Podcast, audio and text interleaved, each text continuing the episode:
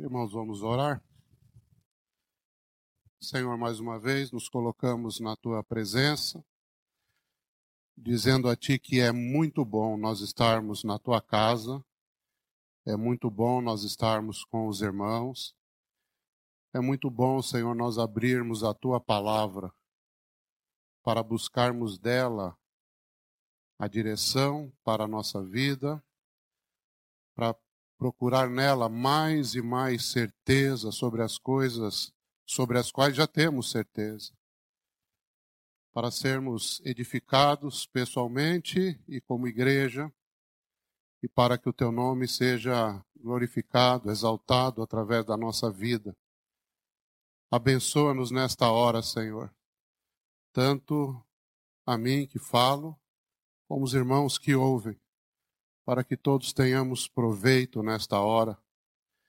Teu Espírito faça uma grande obra, nos dando entendimento, amor, compaixão, misericórdia, e seja isso para tua exaltação em nome do Senhor Jesus Cristo.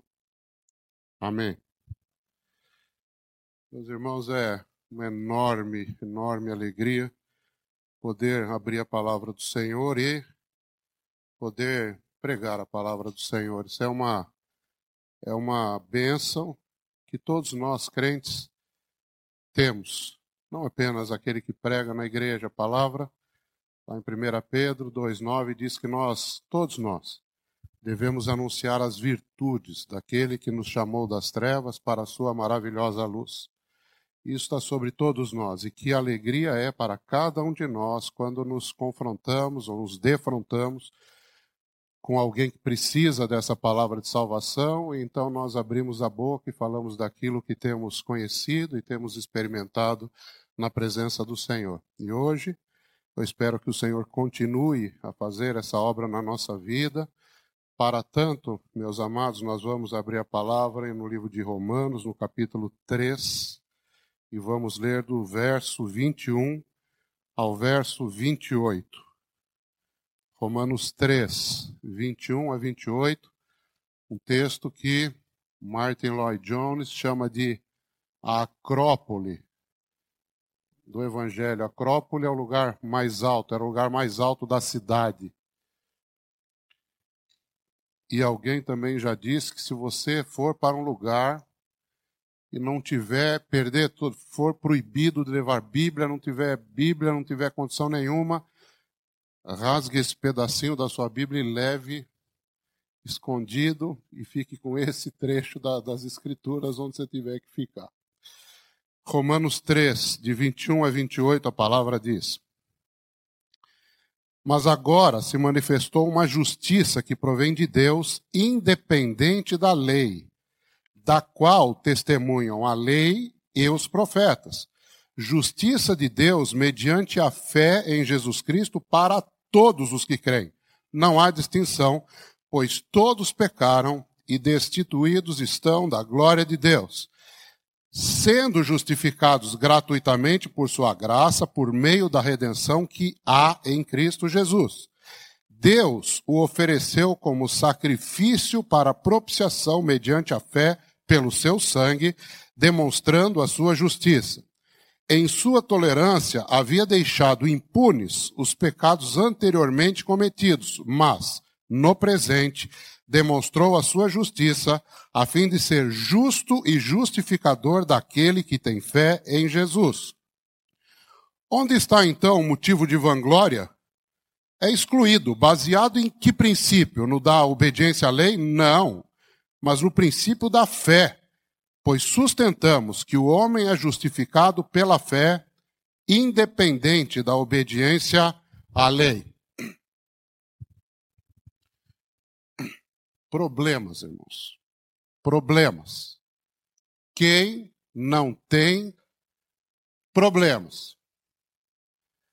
Se nós fôssemos aqui fazer uma entrevista com cada um, para que cada um falasse dos seus problemas, acho que nós viraríamos até quarta ou quinta-feira, com toda certeza. Todos temos problemas.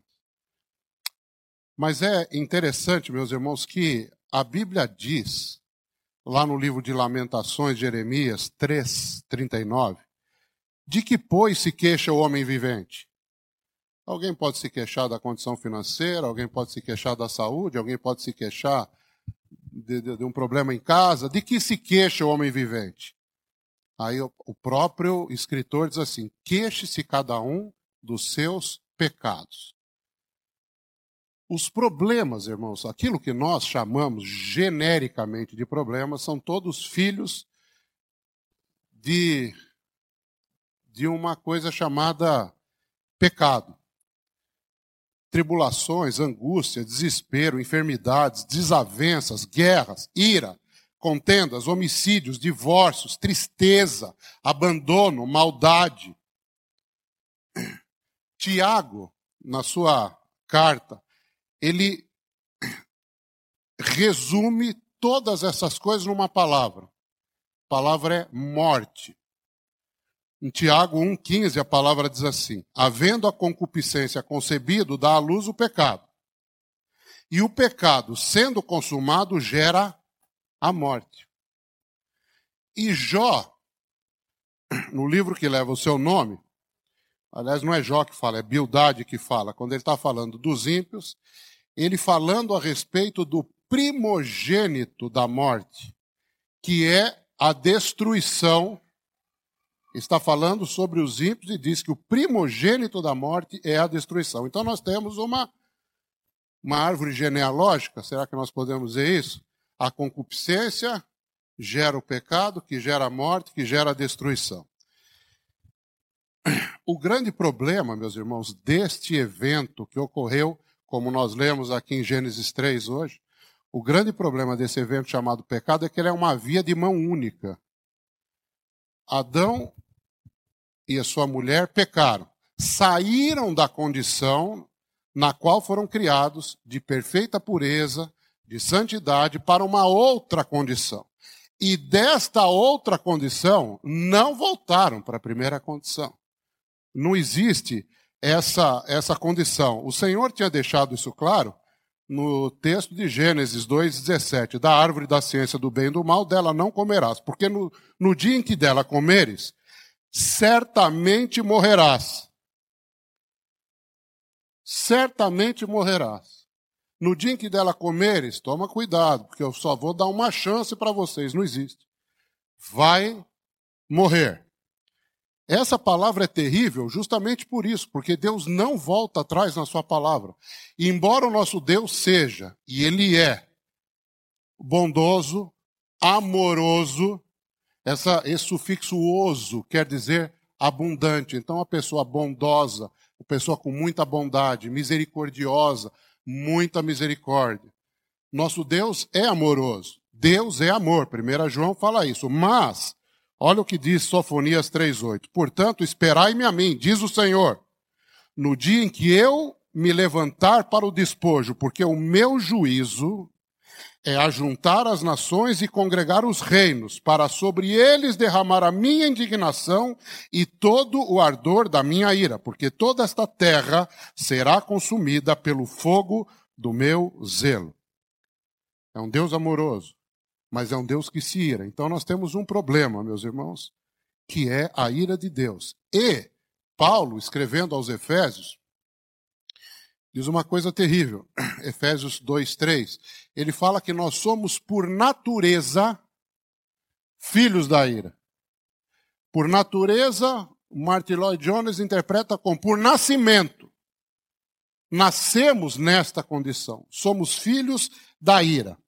Isso é terrível, meus irmãos. Nós temos como inimigo Deus, o Criador que se fez nosso inimigo, como está escrito em Isaías 63, 10. Mas eles foram rebeldes e contristaram seu espírito, pelo que se lhes tornou em inimigo. O Senhor se tornou nosso inimigo. Mas existe uma. É, alguma coisa que piora esse estado, irmãos, e é uma total insanidade que o homem comete, porque o homem não está arrependido de ter saído da presença do Senhor. Se você tomar o texto de Romanos 3, mesmo capítulo 3 que nós lemos aqui, a partir do verso 10, nós vamos ler coisas terríveis nesses, nesses versos, do verso 10 até o verso 18. Não há um justo, não há nenhum sequer, não há ninguém que entenda, não há ninguém que busque a Deus. Nós fizemos contra Deus uma, perpetramos uma barbaridade contra Deus. E não estamos arrependidos disso. O Senhor é nosso inimigo e o ser humano não está preocupado com essa, com essa situação. Olha o que diz a palavra em Romanos 2,8. Indignação e ira aos que são. Isso aqui, isso aqui, meus irmãos, é um raio-x da nossa vida. Diz assim: aos que são desobedientes à verdade. Ok. Mas olha que terrível como o apóstolo termina o verso. E obedientes à iniquidade. Não é, ser, não é só ser desobediente à verdade, é voluntária e conscientemente obedecer à iniquidade. O ser humano gosta de viver longe de Deus, irmãos. Ele não está preocupado com Deus. E aí, meus irmãos, nós nos defrontamos com uma outra verdade bíblica que é: Deus é justo. Se Deus é justo, irmãos, como pode haver salvação para alguém. Para Deus ser justo, ele precisa, porque o que ele tinha dito lá no Éden, se comer, morre. Para Deus ser justo, para Deus honrar a sua própria palavra, ele precisa matar os seres humanos. Ele tinha dito que faria. Se ele não fizer, a sua própria palavra cai em descrédito. Portanto, meus irmãos, a salvação é impossível. O texto de Mateus 19, nos versos 25 e 26, diz assim: Isso aqui, eles estavam conversando sobre a dificuldade de um rico entrar no reino. Jesus está falando, dificilmente vai entrar um rico. E os discípulos perguntaram assim: quem poderá, pois, salvar-se? Quer dizer, os discípulos. É interessante essa pergunta. Ele está falando que vai dificilmente vai entrar um rico no, no reino dos céus. Os discípulos todos, será que eram todos milionários? Mas engraçado que eles entenderam que eles tinham alguma riqueza.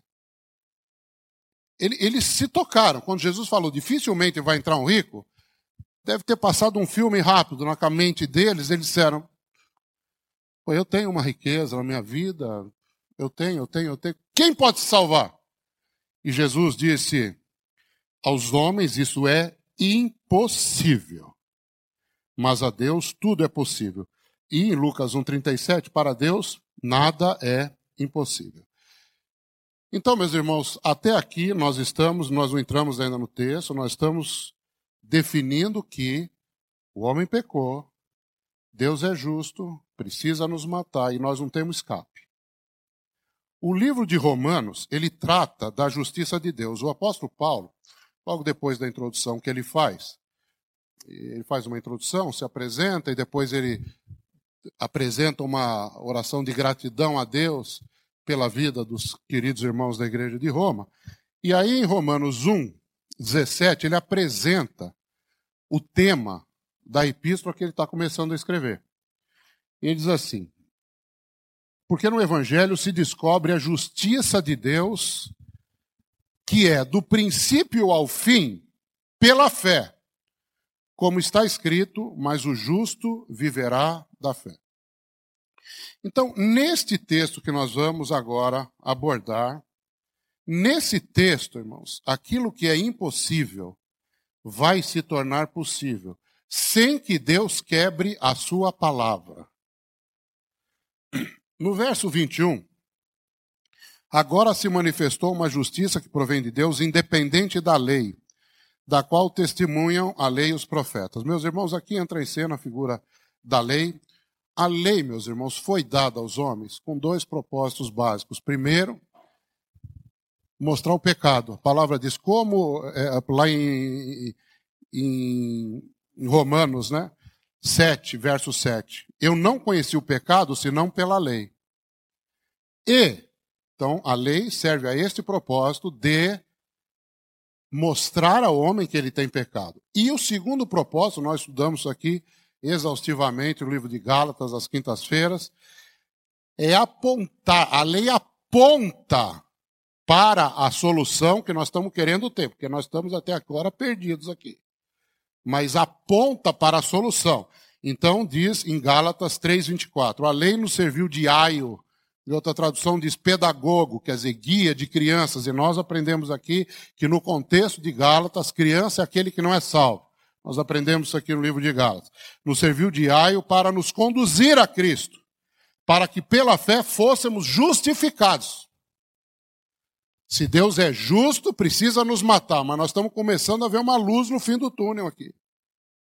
Pela fé nós podemos ser justificados, nós vamos entender isso.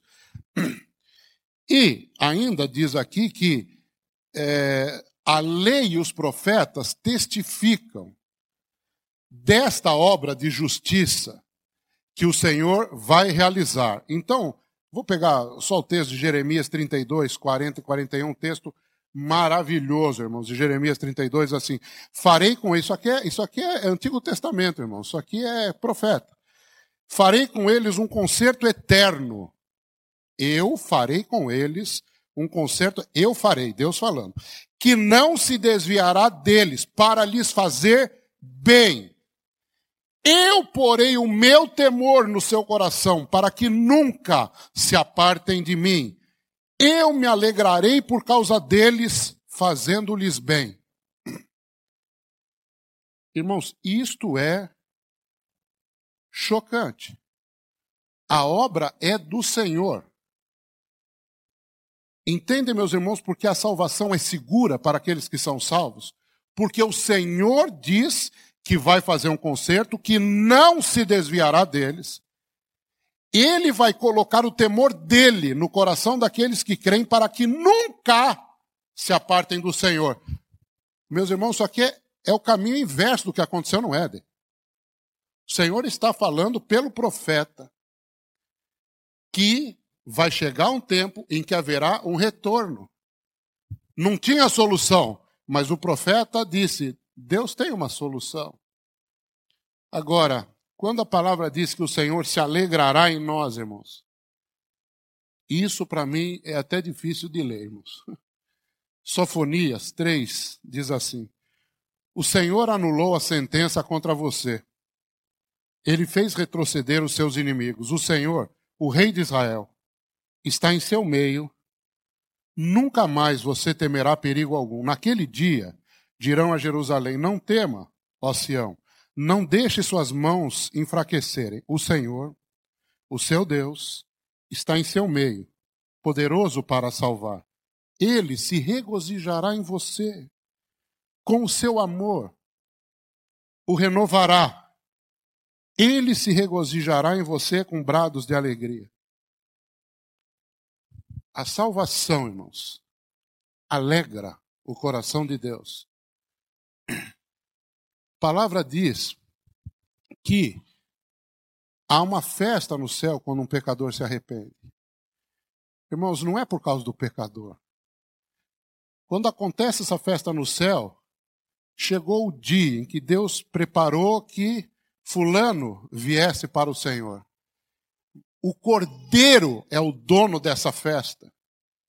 Ele é o alvo dessa festa. Ele venceu, ele salvou alguém que estava perdido. Nós não somos merecedores de festa no céu. Jesus é merecedor de toda a honra, de toda a glória, de todo o louvor. Em Romanos 3:22, Romanos 3:22 começa começa assim: Isto é, na outra tradução que eu tenho, né? outra tradução que eu tenho. Isto é. Isto é significa o apóstolo Paulo vai falar o que ele já falou, vai explicar de outra maneira. Eu estou dizendo isso assim, isso assim para você. Isto é, você vai repetir a mesma coisa com outras palavras.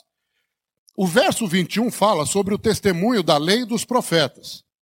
O verso 22 se refere àquele sobre quem a lei e os profetas falavam. Ele está dando um up um upgrade naquilo que ele falou em 20, no, no 21. Então, deixa eu explicar para vocês. Aquilo que, sobre o que a lei e os profetas estavam falando, deixa eu dizer para vocês, é Cristo Jesus. Mas é interessante, meus irmãos, que a palavra diz: a justiça de Deus mediante a fé em Jesus Cristo. Mediante a fé. Então, a chance de você fazer alguma coisa para agradar a Deus não existe e você não tem chance. Como você não tem chance, Deus tirou de você a responsabilidade por fazer as coisas que poderiam salvá-lo. E assumiu ele mesmo, sozinho, a responsabilidade de salvar. Olha o que fala Isaías 59, versos 15 e 16. Sim, a verdade desfalece, e quem se desvia do mal arrisca-se a ser despojado. E o Senhor o viu, e foi mal aos seus olhos que não houvesse justiça. E viu que ninguém havia, e maravilhou-se de que não houvesse um intercessor. Claro, meus irmãos, que Deus sabia de tudo isso e Deus não tomou um susto. É uma linguagem bonita de se ler, né? Deus disse: Poxa, não tem nenhum intercessor? Pelo que o seu braço lhe trouxe a salvação. E a sua própria justiça o susteve. Então, meus irmãos, o que Deus fez foi tirar a justiça dele daquilo que nós poderíamos fazer para nos conformarmos à lei de Deus e colocou essa justiça na fé que se deve manifestar em Cristo Jesus. E o texto do verso 22 termina dizendo que é para todos os que creem. Jesus havia, Jesus havia dito que o evangelho devia ser pregado a toda criatura. Texto lá da grande comissão: ide por todo o mundo e fazei discípulos de todas as nações. Esta palavra, irmãos, de Jesus é o cumprimento daquilo que Deus tinha dito a Abraão. Abraão ele tinha dito: Você vai ser. É, como é que fala 12,3 lá? Em ti serão benditas todas as famílias da terra. No Evangelho, isso se cumpre, irmãos. Jesus tinha. Então, isso que nós estamos hoje falando não diz respeito ao povo judeu, ao povo da aliança do Antigo Testamento, diz respeito a qualquer pessoa que esteja nesse planeta. A salvação alcança todos alcança o mundo inteiro. Pessoas de toda língua, tribo, povo e nação. Agora, o 23 começa com porque todos pecaram e destituídos estão da glória de Deus. começa com porquê, e quer dizer, ele vai dar uma explicação. Ele está dizendo no 21 e no 22 que os homens não podem se salvar. Então diz assim: por que, que não podem se salvar? Porque todos pecaram. Ele está ele tá completando aqui um raciocínio, porque todos pecaram e destituídos estão da glória de Deus, ninguém se salva. Deus assumiu a responsabilidade sozinho, não adianta vocês falarem, vocês não podem se salvar. Todos os homens, meus, todos os homens estão na mesma vala comum. O Salmo 113 chama isso de monturo.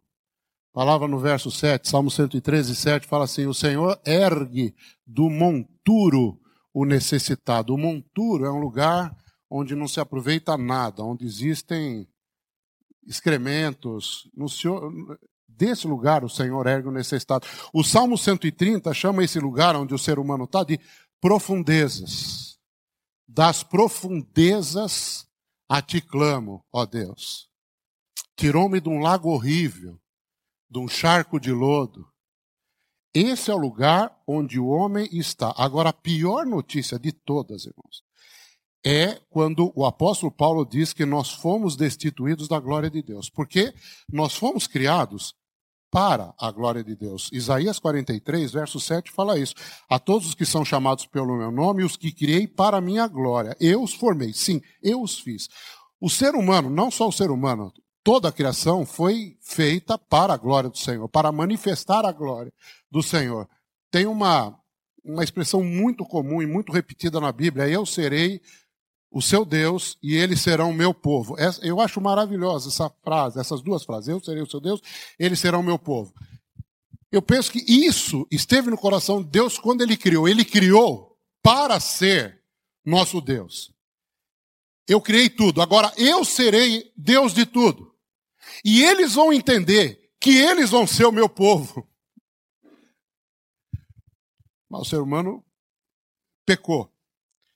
Agora, por que é ruim estar destituído da glória de Deus? Porque se nós fomos criados para isso, não há propósito na vida do homem quando o homem peca. Temos aqui vários ventiladores. Ventilador com três hélices. Isso aqui no verão é uma bênção de Deus. Ó, 40 graus de temperatura, nós chegamos na igreja e os ventiladores estão sem as pás. Me digam para que, para que, que serve um ventilador sem pá. Ele foi criado com um propósito. Ele vai fazer vento com as pás. Essas caixas novas, maravilhoso está o som aqui. Aí, de repente, para. Para que, que serve uma caixa acústica de onde não sai som, meus irmãos? O ser humano foi criado para a glória de Deus. Ele perdeu o propósito da vida. Então nós ouvimos coisas, por exemplo, como: vamos viver como se não houvesse amanhã. Vamos beber, vamos viver como se não houvesse amanhã. O problema é: há um amanhã. Mas para vós que temeis o meu nome, nascerá o sol da justiça, e salvação trará debaixo das suas asas. Malaquias 4:2. Nascerá um dia para os salvos, e lá em Isaías 21:12, a palavra fala que depois da noite virá outra noite. Então hoje nós somos a luz do mundo, porque o mundo jaz nas trevas. Então existe luz, mas depois dessas trevas, para os salvos haverá o sol da justiça que vai nascer. Para os ímpios nascerá outro dia de trevas. Ou senão as pessoas dizem: não existe nada depois da morte, morreu, acabou. O problema é: não acabará. Quer de um lado, quer de outro. Mateus 24 e 25, naquele aquele discurso escatológico que Jesus faz, ele fala: irão uns para a salvação eterna, outros para o tormento eterno. Haverá um amanhã e há coisa depois da morte. E o verso 23, ele acaba com uma vírgula. Eu sempre disse lá em casa, meu filho não aguenta mais me ouvir isso, mas essa vírgula, irmãos, é a vírgula mais maravilhosa da Bíblia. Todos pecaram e destituídos estão da glória de Deus. Ponto. Ai, que desespero. Todos pecaram e destituídos estão da glória de Deus, sendo justificados gratuitamente pela sua graça. Não acaba na destituição da glória de Deus. É, é o mesmo caso, irmãos, daquele mas Deus que está lá em Efésios, no capítulo 4, porque no capítulo 2, no verso 4. Porque o, o, o, capítulo 2 de Efésios começa muito mal, irmãos, dizendo que nós estávamos mortos em ofensas e pecados, em que outro, no outro tempo nós andamos, segundo o curso desse mundo, segundo o príncipe das potestades do ar, do espírito que agora opera nos filhos da desobediência, entre os quais Todos nós também antes andávamos nos desejos da nossa carne, fazendo a vontade da carne e dos pensamentos, e éramos por natureza filhos da ira, como os outros também. É ruim até de ouvir. Ponto. Mas Deus, que é riquíssimo em misericórdia, pelo seu muito amor com que nos amou, estando nós ainda mortos em ofensas e pecados, nas nossas ofensas, nos vivificou juntamente com Cristo quando ele diz, meus, estando nós ainda mortos, ele fez isso, significa, irmãos, que nós não temos a menor participação na aplicação do plano de salvação do Senhor. Nós estávamos mortos, irmãos. Um morto, alguém diz assim, ah, depois que morre não pode piorar mais. Irmão, deixa um morto na sala da sua casa por uma semana. Você vai ver se um morto não pode piorar é um abismo sobre outro abismo quando a pessoa está morta. Estando nós mortos, sabe lá Deus em que estado de decomposição nós estávamos. Estando nós mortos, ele nos vivificou juntamente com Cristo. Interessante, meus irmãos, nesse versículo aqui, a palavra diz que nós somos justificados pela graça, mas no verso 28, que nós ainda vamos ver, diz que nós somos justificados pela fé. E Tiago 2,24 fala que nós somos justificados pelas obras. Há alguma contradição na palavra?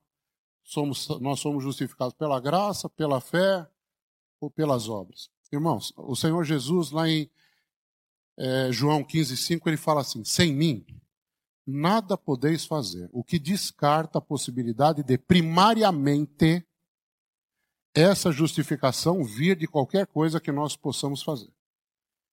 Em primeiro lugar, claro que nós somos justificados pela graça, irmãos. O Senhor nos justifica porque existe um pacote de graça. A graça é um pacote, ela nos entrega uma série de coisas. Entre as coisas que a graça de Deus nos, nos dá, está a fé. A fé faz parte do pacote da graça, sobre arrependimento e fé. O Senhor Jesus começa o ministério dele, lá em Marcos 1,15, falando: arrependei-vos e crede. Arrependimento e fé. Então a fé faz parte do pacote. E quando nós recebemos a fé, nós cremos. Aí o Senhor diz: Você está justificado pela sua fé. Irmãos, eu me emociono com isso, irmãos, porque Ele me deu a fé. E quando ele vê essa fé em mim, ele fala: Você está justificado por essa fé. É incompreensível para mim esse, essa forma de Deus agir, meus irmãos. E as obras, quando o Tiago diz que nós somos justificados pelas obras, é porque a fé em Cristo Jesus necessariamente leva a uma exteriorização dela. A vida do ser humano muda, ele passa a ser outra pessoa. A palavra diz que ele nasceu de novo. Eu sempre disse, há né, muitos anos eu digo isso, que quando a gente se converte, devia mudar o RG e o CPF, irmãos, porque é, tem uma outra altura. Você nasce de novo. Então, essa pessoa que nasce de novo, essa pessoa faz obras que são condizentes com a fé que ela está manifestando e que veio da graça que foi derramada sobre, sobre ele. Efésios 2,10 fala assim: somos feitura sua, criados em Cristo Jesus para, quer dizer, com o objetivo de, com o fim de praticarmos boas obras, as quais Deus preparou para que andássemos nelas. E também Romanos 2,13 diz assim: porque os que ouvem a lei não são justos diante de Deus, mas os que praticam a lei. Isso significa fazer coisas. Agora, como é que Deus, o final do verso 24 fala de redenção, como é que Deus fez a redenção? Irmãos, o verso 25 é extraordinário. Eu quero dar, fazer uma ilustração para facilitar. Alguém me deve mil reais. Alguém me deve mil reais. Eu chego para o fulano e falo, rapaz, você me deve mil reais. Como é que você vai me pagar? A pessoa fala, mas não tem a menor chance de eu pagar isso daí. Então, espera um minutinho aqui. Eu tiro mil reais do meu bolso, dou os mil reais na mão da pessoa, pergunto, quanto é que você me deve? Mil. Quanto é que você tem aí? Mil. Então me paga. Pronto, sua dívida está cancelada. Você acabou de me pagar. Tem alguma coisa estranha nisso, irmão? Tem alguma coisa estranha nisso? Alguém me deve eu vou cobrar, eu dou o dinheiro, aí ele me paga. Foi exatamente isso que Deus fez conosco. Sabe quando você ia pagar a sua dívida? Sabe quando? Deus propôs que Cristo, que é Deus, fosse a propiciação pelos nossos pecados. Propiciar quer dizer tornar favorável. Deus tem ira contra o pecador, nós já vimos isso. Agora, a nossa preocupação é como Deus pode se tornar favorável. Eu não tenho nada. Que darei ao Senhor por todos os benefícios que me tem feito? O que, que eu tenho na mão, no bolso, na minha vida? O que, que eu tenho? Então, Deus assumiu a responsabilidade. Ele, o Pai, ele é Deus. Ele entregou o Filho, que é Deus, e o Filho pagou para Deus. Deus propiciou Deus. E nós não pusemos a mão em nada. Se nós quiséssemos entregar alguma coisa a Deus, o melhor homem sobre a face da terra, o mais justo que, há, que haja sobre a face da terra. A palavra sobre esse homem diz que a justiça dele é como um trapo de imundícia. O mais justo. Não haveria a menor possibilidade. O que Deus fez? Deus fez alguma coisa inacreditável. Deus mandou Deus para que Deus propiciasse Deus. Ele pagou a si mesmo.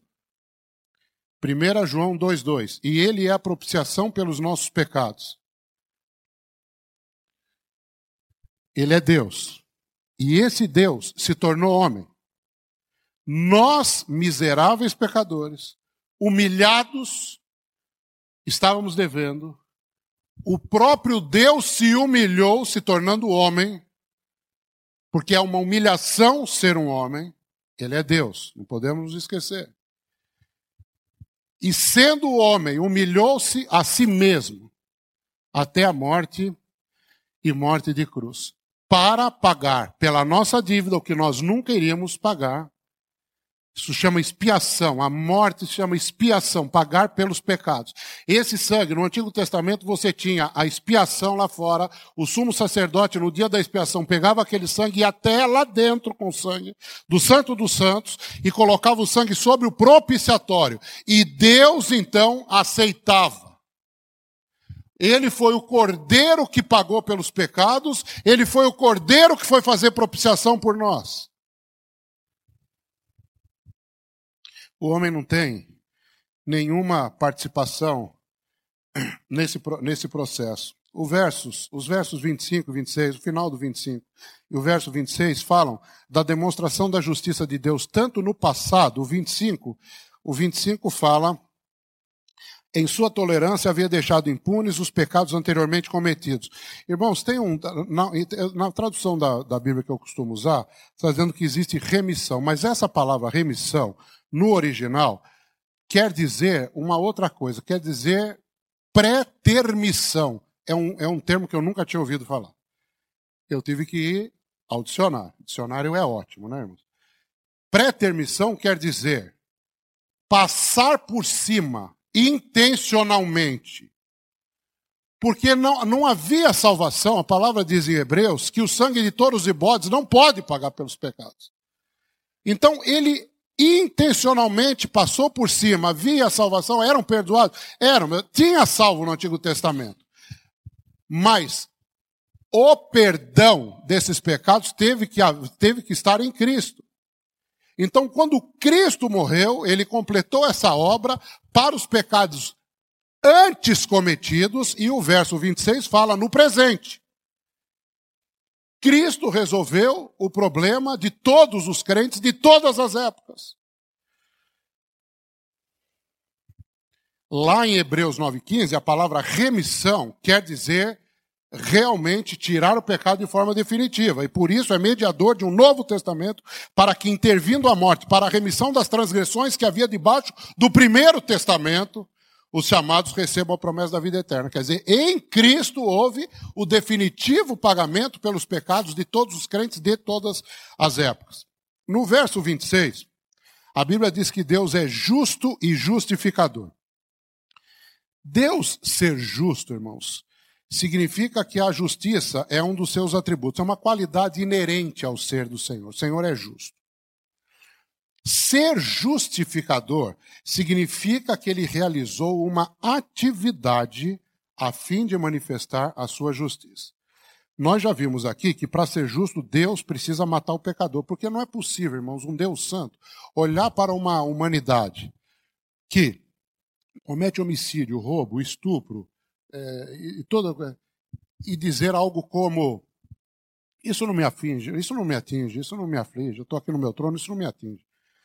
Seria um Deus imoral. Deus sem um padrão. Ele não pode fazer isso. Ele precisa. Ele precisa punir.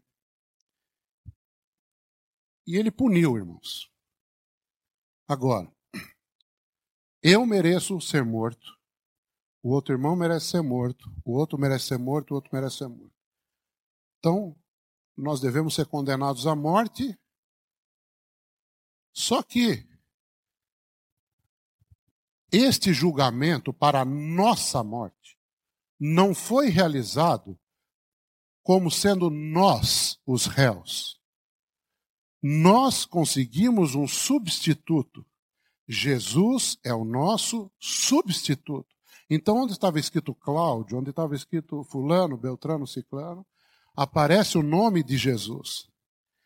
E Jesus paga pelos por aqueles por quem ele morreu. Paga pelos pecados de todos.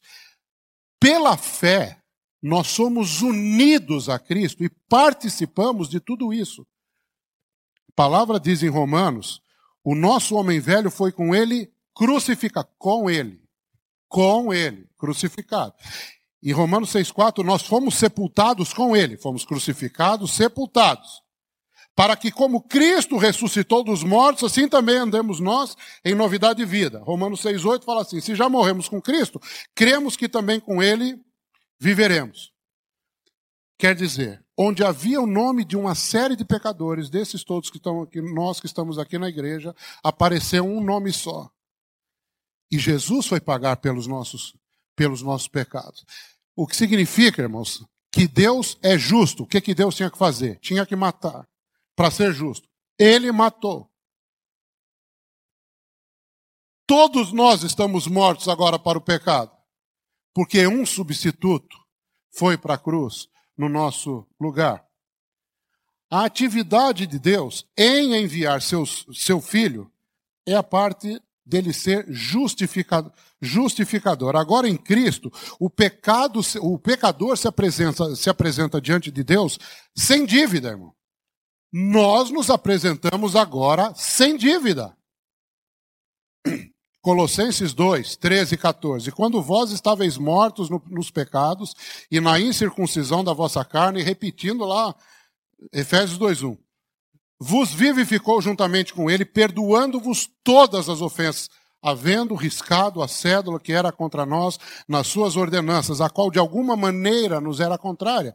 Um peca de um jeito, outro peca de outro. De qualquer maneira, todos nós estávamos mortos nos nossos delitos e pecados. Não importa que pecado você cometeu. Lá em Tiago fala que se você cumprir toda a lei e cair num ponto, você é transgressor da lei, é transgressor de toda a lei. Não resolve você cair num só. Se você ler os dez mandamentos, Leia os dez, são 613 mandamentos no Antigo Testamento. Leia os dez, os mais famosos, e veja se você faz aquilo perfeitamente. Se não faz, você é um transgressor da lei. Então havia um dossiê contra nós, um dossiê. E o acusador dos nossos irmãos, como fala em Apocalipse 12, ele falava alguma coisa, mas ele queria que Deus nos condenasse. Ele é acusador. Olha, eu estou acusando Cláudio. Porque Cláudio é pecador. Você tem que matá-lo. E Deus disse: Eu vou matá-lo. E matou em Cristo, irmãos. De maneira que então Satanás não tinha mais o que fazer no céu, na presença do Senhor, para nos acusar. Acusou Jó algumas vezes, lá nós lemos no livro de Jó, mas aí ele perdeu esse, ele perdeu a, o motivo para nos acusar. O resultado dessa atividade justificadora de Deus é que nós fomos feitos justiça de Deus. Aquele que não conheceu o pecado, o fez pecado por nós, para que nele fôssemos feitos justiça de Deus. Nós fomos feitos justiça de Deus. O verso 27, irmãos, é maravilhoso lança uma pergunta, uma pergunta retórica. Então, por que, que vocês estão se gloriando? Qual é o motivo de. Da, onde está a nossa glória em tudo isso? Qual é o motivo da vossa jactância, do vosso orgulho? Irmãos, ouvindo tudo isso que o livro de Romanos diz, no capítulo 3, a partir do verso 1 até aqui, qual é o motivo que nós temos para nos exaltarmos, irmãos?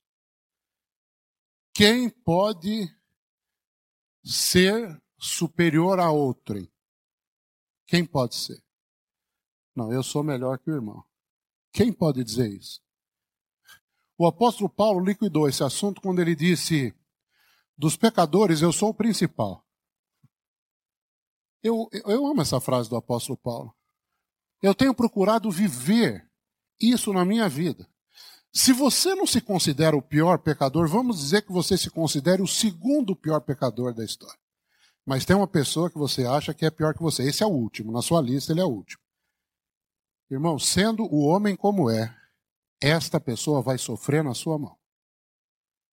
Nós vemos isso, irmãos. Todo mundo que toma uma posição de poder, de autoridade, se não tem o Senhor, a tendência é oprimir quem está embaixo. Isso acontece dentro das igrejas. Não toca no ungido do Senhor, hein?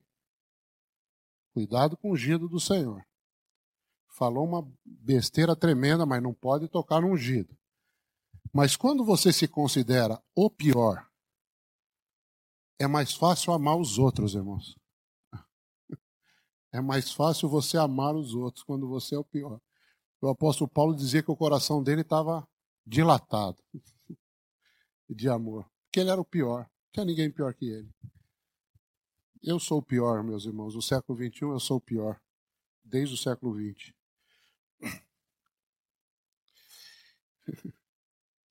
Ninguém participou do plano da salvação, irmãos.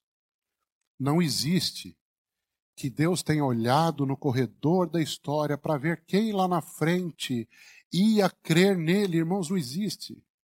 Essa pessoa do corredor da história não tem a menor ideia de que ela está morta nos seus delitos e pecados. O ser humano, enquanto está morto, ele não tem ideia que ele está morto. Ele só sabe que ele esteve morto quando ele vive. Porque Cristo lhe dá vida. Aí ele diz: Eu estava morto. E fui salvo. Meus irmãos, a misericórdia do Senhor é tão grande sobre a nossa vida que hoje, hoje, a paciência de Deus. Em Gálatas 5,17, a palavra diz: a carne cobiça contra o espírito, o espírito contra a carne, e esses opõem-se um ao outro. Irmãos, nós tínhamos uma natureza, natureza carnal, pecaminosa, tá, estávamos perdidos. O Senhor fez nascer em nós, pelo Espírito Santo de Deus, outra natureza. Nós temos duas naturezas, uma que é carnal e outra que é espiritual. Irmãos, o Senhor habita em nós. Nós somos o templo do Espírito. Ainda assim, nós combatemos o Senhor até hoje. A nossa carne combate o Senhor que está dentro de nós. É muito amor, muita paciência e muita misericórdia. A nossa carne se opõe à obra do Espírito. E, e, e, e em Romanos capítulo 7, o, apóstolo Paulo fala: Eu não faço o bem que eu quero, mas o mal que eu não quero, esse eu faço. Nós estamos debaixo de duas leis. O último versículo do capítulo 7 de Romanos fala: Eu dou graças ao Senhor por Jesus Cristo, porque eu, com entendimento, eu sirvo a lei de Deus, mas com a carne eu sirvo a lei do pecado. É lei, irmãos. Nós vamos pecar até o fim porque é lei. Agora, como é que nós fazemos para que essa lei não nos aflija tanto quanto tem afligido? Gálatas 5,16, andai em espírito e não cumprireis a concupiscência da carne. É um, você, se sobe um braço da balança, um prato da balança, outro desce. Mas é paciência demais de Deus sobre a nossa vida, irmãos. Nós continuarmos combatendo o Senhor com as nossas misérias e Ele nos abençoa. E Efésios 1,3: Bendito Deus e Pai de nosso Senhor Jesus Cristo, o qual nos abençoou com todas as bênçãos espirituais nos lugares celestiais em Cristo. Verso 28, concluímos. Aí ele conclui o raciocínio, concluímos. O que nós concluímos, irmãos? A lei de Deus, ela não existiu nunca para que nós a cumpríssemos. A lei foi dada pelo Senhor para que um a cumprisse, para que pelo cumprimento da lei, através desse, nós recebêssemos a justiça que pertencia a este, que é Cristo. Eu não vim abrogar a lei, eu vim cumprir a lei. Mateus 5,17 diz isso. De maneira, irmãos, que nós concluímos que, se por um lado a lei do Senhor não vai nos salvar, porque nós não vamos conseguir nos conformar com tudo que ela fala. Por outro lado, hoje, sendo já salvos pela fé em Cristo, justificados por esta fé que Ele nos deu, a lei é um deleite para a nossa vida. A lei é o objetivo, é o nosso objetivo. Nós fomos colocados numa posição em Cristo. Hoje nós somos justificados, nós somos adotados, nós somos salvos. Mas existe uma condição, a condição não é igual à posição. Essa posição é invariável, você já é. Mas a condição é variável. Nós adoraríamos, irmãos, que a nossa condição de crentes dia após dia fosse uma linha reta ascendente. Infelizmente, parece mais um eletrocardiograma do que, do que uma linha reta ascendente. Mas, qual é o objetivo? O objetivo é aquela posição. Aquela posição corresponde a quem Cristo é. Nós estamos, então a lei nos ensina a viver para sermos como Cristo é, porque nós fomos predestinados, Romanos 8, 29, para sermos a imagem do Filho de Deus. E 1 João 3,2 diz: Amados, agora somos filhos de Deus, e ainda não é manifestado o que havemos de ser. Meus irmãos, nós éramos filhos da ira, em Efésios 2,3. Ser filho de Deus já não está bom demais, Senhor, está bom, não precisa mais. Não, tem mais para você. Sabemos que quando ele se manifestar, Jesus vai voltar, nós seremos semelhantes a ele. E assim como ele é, o veremos, nós o veremos face a face. Então, nosso objetivo, irmãos, é trabalharmos nesse processo de santificação em que nós estamos inseridos, para irmos mais e mais e mais nos parecendo com essa imagem.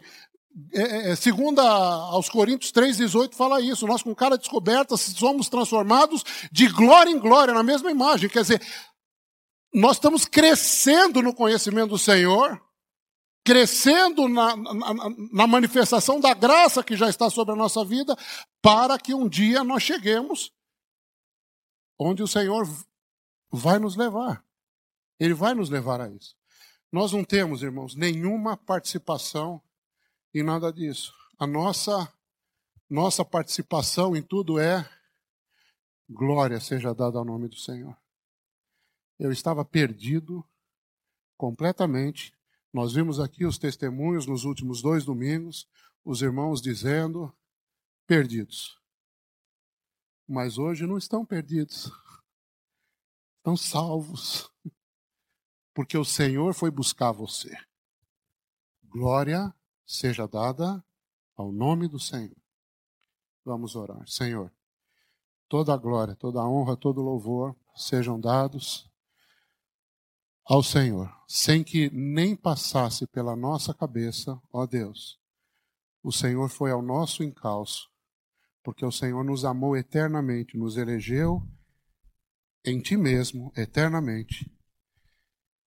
E hoje nós estamos na igreja, junto com outros tantos irmãos, cada um com a sua experiência de vida, mas todos nós unidos na salvação que recebemos do Pai através de Jesus, pela obra do Espírito Santo na nossa vida.